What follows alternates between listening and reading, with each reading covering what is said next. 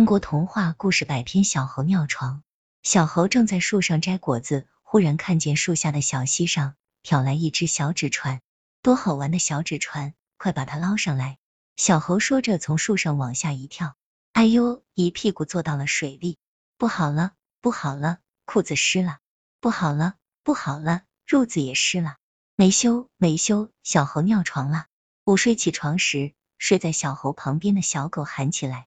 小猴不好意思的说：“我想把纸船捞上来，没想到就坐在水里了。”小猴在河边走着走着，忽然看见一条帆船，这回可是一条真正的船。我要乘船。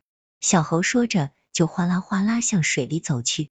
这时，一个浪头打过来，哎呦，不好了，不好了，裤子湿了！不好了，不好了，褥子也湿了，被子也湿了！没修，没修，小猴又尿床了。小狗又嚷起来，小朋友们都围过来看。可是，可是，我是想去乘帆船的，没想到裤子就被打湿。小猴不好意思的说。袋鼠阿姨走过来，说：“大家别笑小猴子，告诉你们吧，阿姨小时候也尿过床呢。”啊，阿姨也尿过床？小朋友们都瞪大了眼睛。是呀，阿姨小的时候也梦见过小河，河里漂着一个大红苹果。阿姨高兴地下河去捞苹果，弄得浑身湿淋淋。醒来一看，原来是尿床了。我也尿过床，我梦见大灰狼追我，我一着急就尿床了。小白兔说，我也尿过，我梦见拿着水龙头去救火，结果……小狐狸说，我梦见想小便，到处找厕所，后来就尿床了。最后，连嘲笑人的小狗也承认说。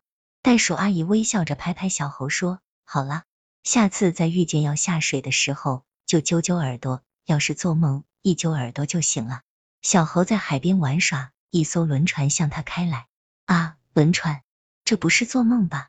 小猴赶紧揪揪耳朵，好大的轮船呀！船上挂满彩色的旗帜，甲板上有人在向小猴挥手，响亮的汽笛声仿佛在召唤小猴说：“来和我们一起去旅行，我要到海上去旅行，我要到海上去旅行。”小猴不顾一切的迎着轮船向海里跑去，结果呢？小猴又尿床了吗？